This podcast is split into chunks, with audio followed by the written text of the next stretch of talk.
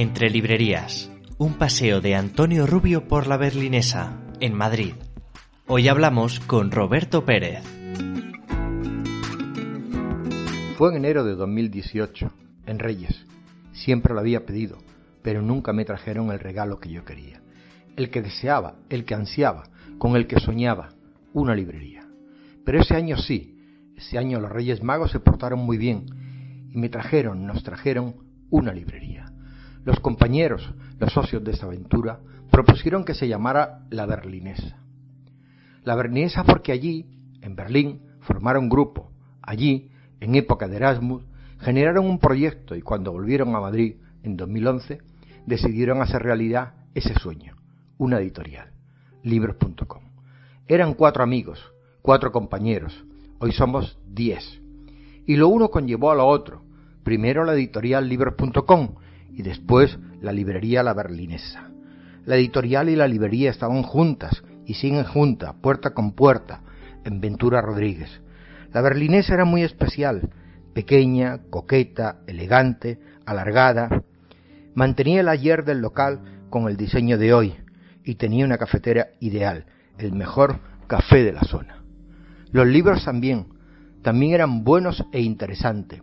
Eran nuestros libros, los que editábamos, por los que habíamos apostado. Sí, la berlinesa era y es una librería cafetería, pero especial, muy especial. En Ventura Rodríguez cuidábamos de los árboles que teníamos junto a la puerta. Hicimos un pequeño espacio lleno de plantas que durante largos espacios de tiempo se mantenía y los vecinos protegían. Era nuestro espacio verde entre la librería y la comunidad. Era una librería de barrio, junto al Museo Cerralbo, los cines Renoir y la librería Ocho y Medio, especializada en temas cinematográficos. Hoy, nuestro mundo editorial y cultural sigue más vivo que nunca. Hemos crecido, nos hemos expandido y también hemos cambiado de barrio, de local. Estamos en Eduardo Benot, junto a la estación de Príncipe Pío.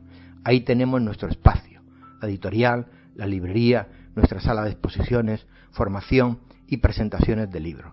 La berlinesa y libros.com han crecido y caminan juntos. Y al frente de ese equipo, de ese proyecto cultural, está Roberto Pérez. Bueno, Antonio, qué maravilla de, comienzo, de relato. Me has hecho, me has hecho volver atrás, eh, pues, un par de años, año y pico. Y, y, bueno, pues estoy acompañándote en esta conversación con un café, claro, como no podía ser de otra forma. ¿Qué tal estás? Muy bien, yo te acompaño con un café y una pequeña copita de ron para hacer más llevadero este momento de pandemia que estamos. Roberto, ¿podríamos decir que Roberto Pérez de profesión emprendedor? Sí, podríamos, podríamos decirlo. Yo, yo estudié informática eh, y, he trabajado, he trabajado poco de informático porque bueno, yo en 2008 eh, me voy de Erasmus a Finlandia y, ahí acabo, acabo los últimos, el último curso de la carrera y, empiezo, un año después, ese mismo, incluso ese mismo año empiezo a, darle vueltas a, proyectos, que es lo que siempre me ha gustado hacer, hacer, hacer cosas. Y, y sí, supongo que sí, he emprendido un montón de proyectos distintos desde, desde entonces aunque ahora estamos, estamos al 100% en, en esto, en libros.com. O sea, Salamanca, Finlandia, Alemania, Madrid y en medio una editorial, libros.com. Sí, y te ha faltado un lugar, eh, que es Valladolid, eh, entre Salamanca, fue Salamanca, Finlandia, Valladolid, Berlín y Madrid. Y en Valladolid es donde nace todo. Eh, bueno, yo por circunstancias personales me voy a vivir allí después de Finlandia y ahí es donde empezamos a, darle forma a este proyecto que, nos ha dado tantas alegrías, la verdad.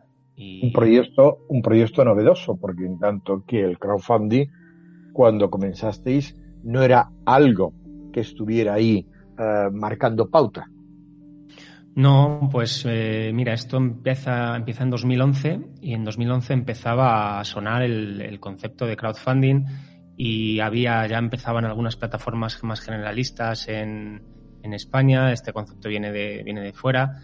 Y, y, ahí es cuando vemos que, bueno, pues esto puede, puede ser interesante para, para lo que nosotros queremos hacer. Y empezamos a darle vueltas a la idea, a mejorar la idea, a probar, a experimentar. Y pues han pasado ya nueve años y hemos aprendido muchísimo. Y, hemos crecido como equipo y hasta hemos montado una librería, o sea que fíjate. Eso es lo que te iba a decir, es decir, empezasteis más o menos cuatro, si no me equivoco, en estos momentos en la editorial creo que hay diez o algo más de diez y después de eso eh, nos encontramos con una librería. Una librería que además le pusisteis de nombre La Berlinesa. ¿Por qué? Bueno, pues uno de los, eh, una de estas etapas eh, vitales fue Berlín, porque después de Valladolid, pues yo consigo una beca para, para emprendedores que, también se llamaba Erasmus, que duraba dos meses. Yo me fui para allá una, a trabajar, a, a colaborar con una empresa y mientras seguía desarrollando nuestro proyecto y, después de dos meses decido que me quiero quedar ahí en Berlín, ¿no? porque es una ciudad eh, increíble donde hay muchísima diversidad, mucha gente joven, mucha gente queriendo hacer, hacer cosas. Y, ahí el equipo empieza a crecer un poquito más. Pues parte del equipo está en, en España, en Madrid, Miguel estaba en Madrid, Víctor estaba en Madrid. Y, y bueno, allí en Berlín pues seguimos creciendo, está Álvaro, que luego al final también acabó volviendo a, Madrid, y en 2015 fue cuando decidimos volver, 2015, y, y, años después pues montamos esto y le damos el nombre de la berlinesa un poco en homenaje a esa etapa, ¿no? que fueron casi cuatro años, y el espacio, la verdad es que el espacio, tú lo has, lo has contado muy bien en, en el inicio, el espacio que teníamos ahí eh, era muy, muy Berlín, ¿no? El suelo, las paredes, eh, se respiraba eso y no solo se respiraba un poquito, sino que nosotros queríamos que respirara un poquito más y por eso le dimos ese nombre. Os, os impregnasteis de alguna manera de la cultura, de la filosofía, de la metodología, de la forma de trabajar de Berlín para traerlo aquí con el elemento latino y darle una mayor proyección? Sí, sobre todo esa, esa diversidad y esa cultura, pues eh, nosotros decidimos montar esta librería porque, bueno, surge la, oportunidad de, alquilar un local que está justo, justo, justo al lado del portal por donde se entra la oficina. Entonces era perfecto, era un local muy pequeñito, eran 10 metros cuadrados, con un almacén debajo de otros 10 metros cuadrados, y dijimos, bueno, ¿qué podemos hacer aquí?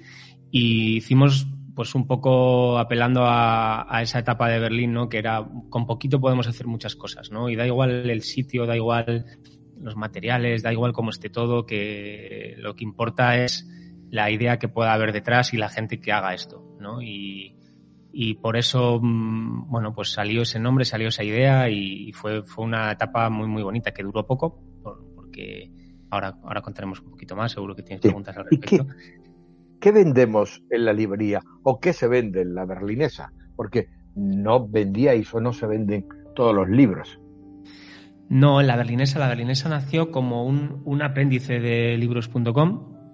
Libros.com, como, como todo el mundo sabe, pues vendemos eh, libros por internet, aunque también tenemos espacio en las, en las librerías físicas. Trabajamos en digital, trabajamos en papel, pero nos faltaba un elemento físico, un elemento de, ver a la gente, ¿no? Y somos libros.com, somos muy internet, eh, pero nos faltaba algo, ¿no? Nos faltaba eh, eso, conocer a la, gente, a los lectores y decidimos que fuera un espacio donde pudiéramos darle visibilidad a nuestros libros, donde pudiéramos darle visibilidad a nuestros autores y que tuviera un elemento más que fue el café, ¿no? un café de especialidad, un café de, eh, mucha calidad y que en el barrio pues no, existía ese, concepto, ¿no?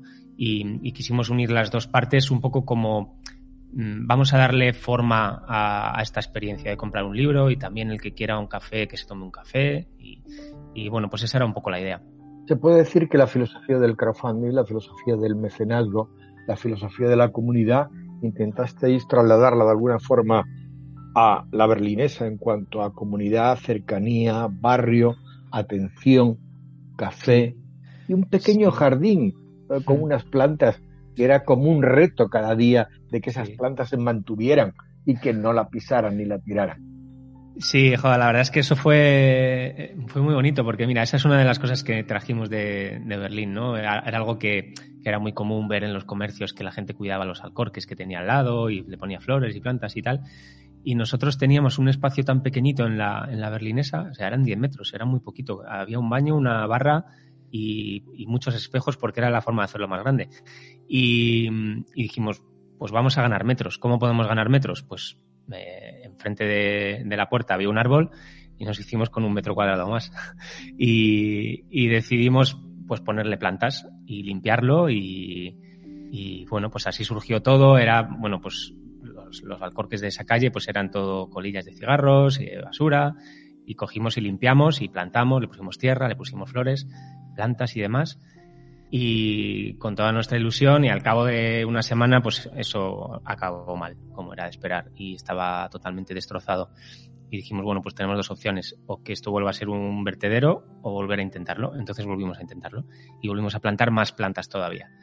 Y, creo, creo, creo, creo, perdona que te corte.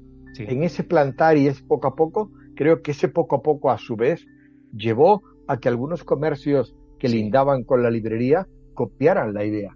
Sí, sí, sí, justo, justo. Pues hubo, mm, hubo más gente que dijo, oh, pues yo también lo voy a hacer y, voy a hacer lo mismo.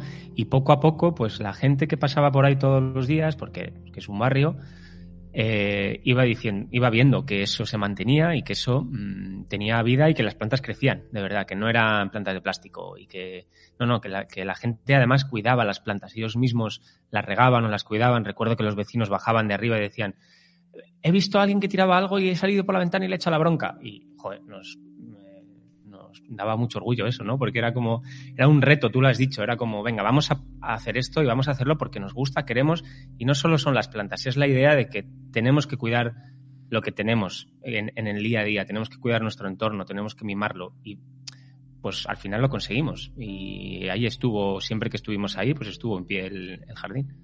En ese cuidar también creo que cuidasteis una cosa muy importante hoy día.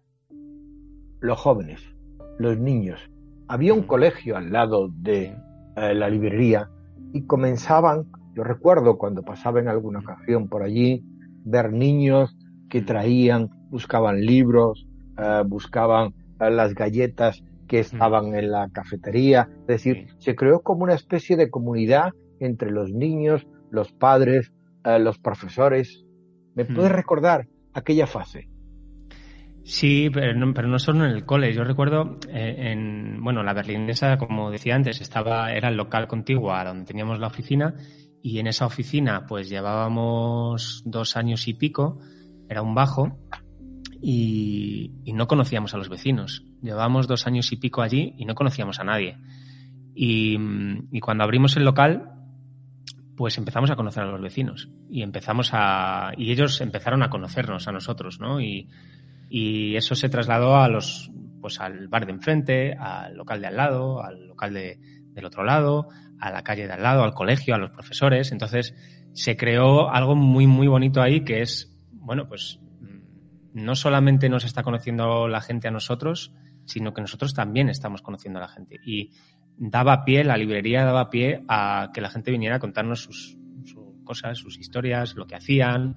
Y, bueno, pues yo es algo que he hecho, hecho un poco de menos, la verdad, porque ahora ha cambiado un poco el, local y, era muy bonito eso, acercarse a, los niños, a los padres que venían, a los padres que iban a dejar a, los niños al cole y luego venían a, coger el café y a, ver las novedades que teníamos.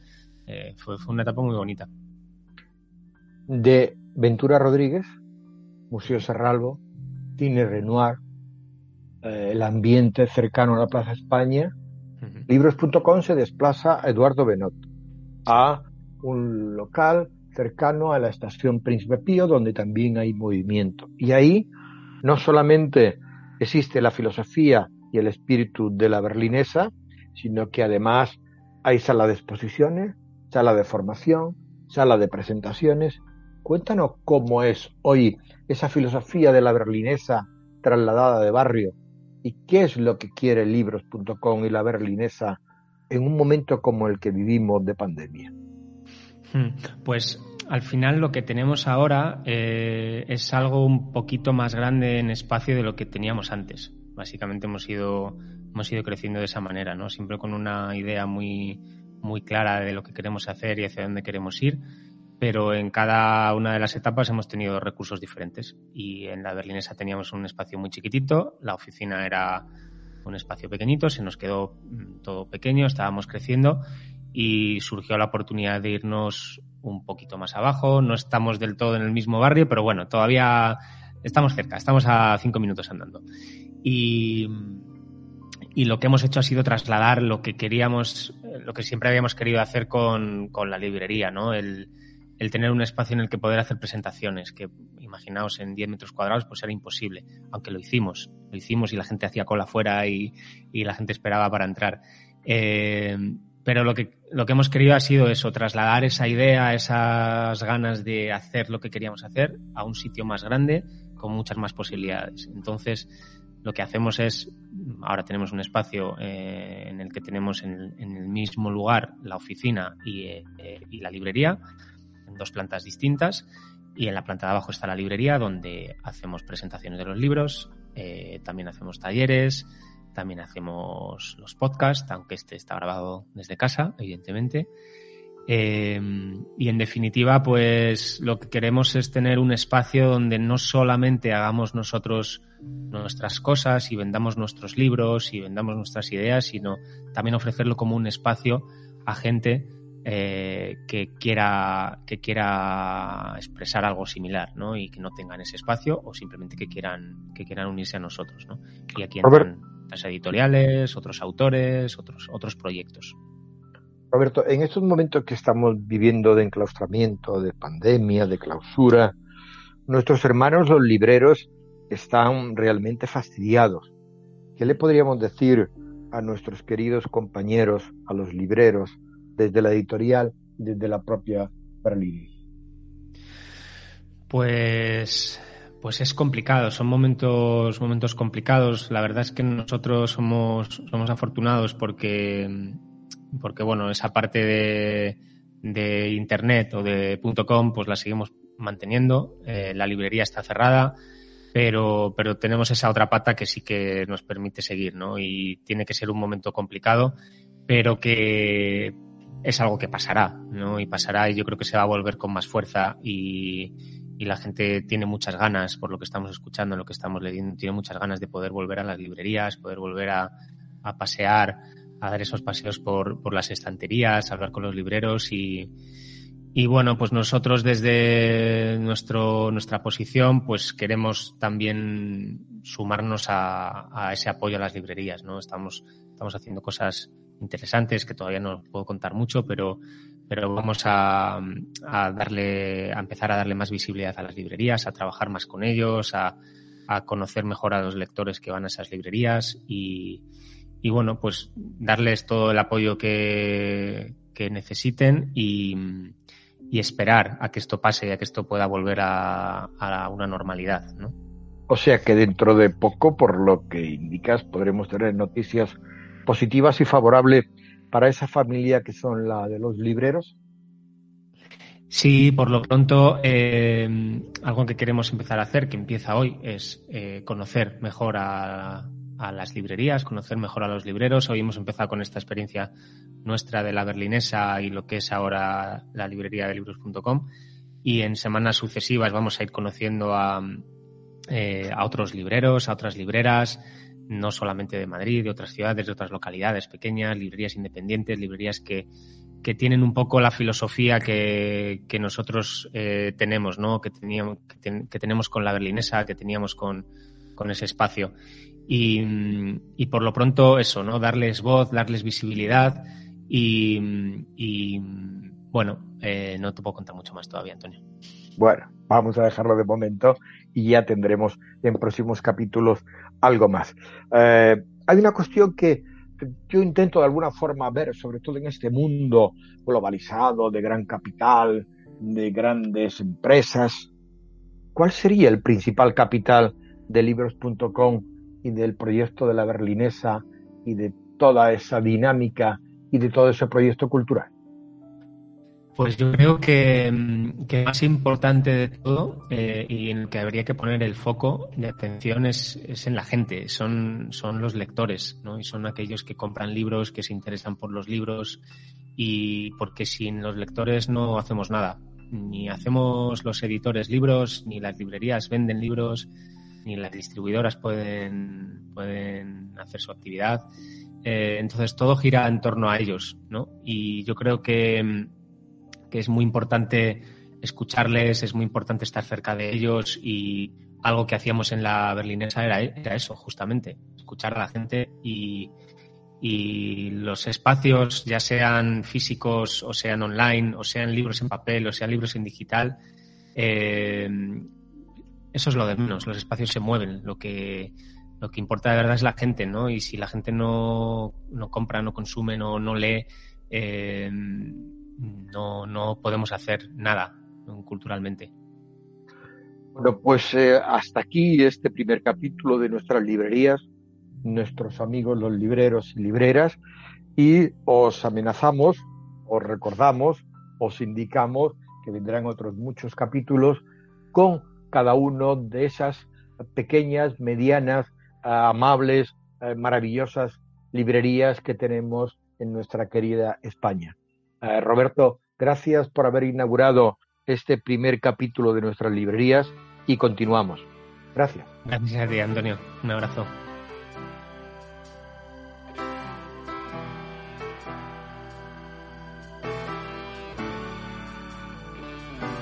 Hoy es viernes, viernes 17 de abril. Cumplimos más de un mes confinados, más de un mes en casa. Más de un mes sin miradas cómplices tras la pantalla. Más de un mes sin abrazarnos, sin saludarnos por las mañanas en la oficina. Más de un mes dando lo mejor de nosotros mismos para seguir adelante en esta situación a la que nos hemos visto arrastrados. Y sobre todo más de un mes rodeados de cultura. Y la cultura, permíteme que te lo diga, la cultura es un lugar extraño, un lugar caprichoso, un lugar muy particular. Es un lugar porque habitamos en ella, en tanto que representa todo lo que fuimos y lo que somos hoy por hoy. Pero también es el prólogo de lo que seremos, que duda cabe. Y también es una aspiración, porque es el gran mural colectivo que pintamos con todos nuestros anhelos y nuestras esperanzas. Hoy nuestro futuro tiene que ver con estar al aire libre, o con estar tumbados en un parque, o simplemente con una charla en la terraza de un bar. La cultura es una aspiración porque la leemos bajo techo soñando con las estrellas que lo alumbran.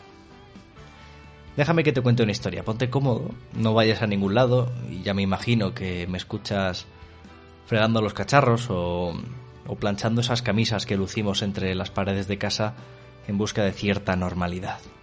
Sé que me escuchas de una manera que nunca te imaginaste, pero bueno, déjame que te cuente esta historia que puede gustarte.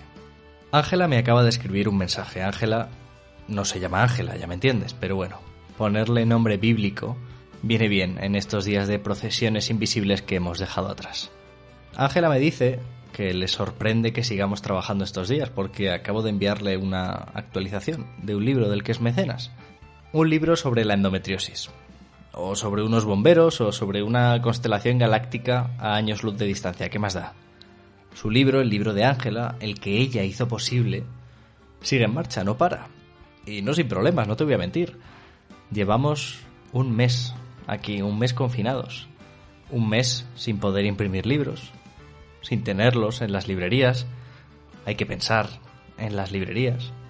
Y es que Ángela no puede ir a una desde hace un mes. Y hay quien dice que mirar y comprar libros es una afición radicalmente separada de la lectura. Yo no puedo estar más de acuerdo, seguro que tú me entiendes.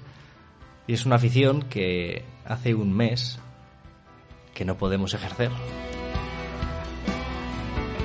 Pero tampoco quiero desviarme mucho de mi historia. Ángela lo que me cuenta es que en estos días de idas y venidas por el pasillo de pues de ser profesora recién graduada para sus hijas y de mil malabares cotidianos, para ella la cultura estos días es un refugio, y además me cuenta, y no puedo evitar sonrojarme, que este podcast le hace una compañía estupenda.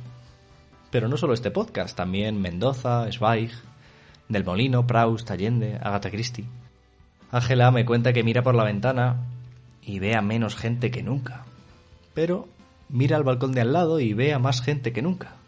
La verdad es que nuestro mundo se nuestro mundo se ha vuelto muy pequeño y muy poblado a la vez. Y eso eso es la muestra más brutal y descarnada de cultura. Porque la cultura vive en, nuestras estanterías, en, en los podcasts y en las películas, pero también en el botón del telefonillo que nos precede en el portal.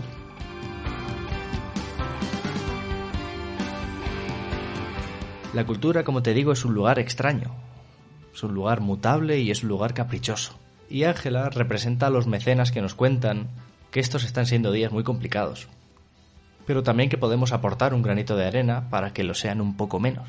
Cada email con novedades de los proyectos en los que estamos trabajando, cada podcast que grabamos, cada nueva historia que os proponemos para financiar y para editar, todo suma porque todo es cultura. Y llevamos un mes. Ojalá pronto nos encontremos en los parques, en las librerías. Ojalá salgamos y disfrutemos de la noche estrellada más que nunca.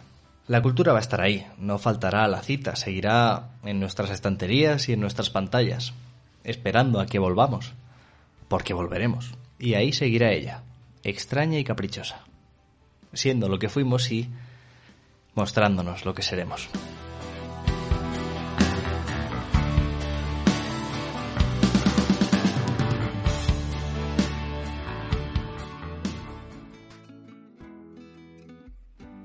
Entre Librerías es un programa del podcast Seguimos leyéndonos, impulsado por la editorial libros.com. Queremos acercarnos a aquellos que también hacen posible que podamos vender nuestros libros.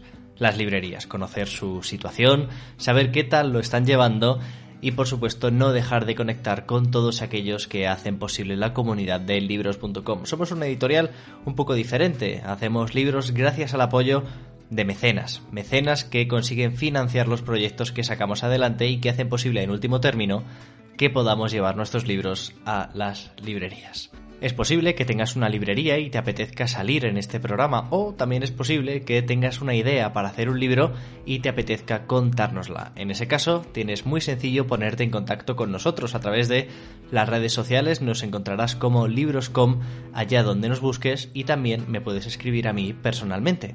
Me puedes encontrar en guillermo.libros.com. Siempre que te apetezca podemos charlar y ver qué podemos hacer juntos. Hasta entonces, un saludo y seguimos leyéndonos.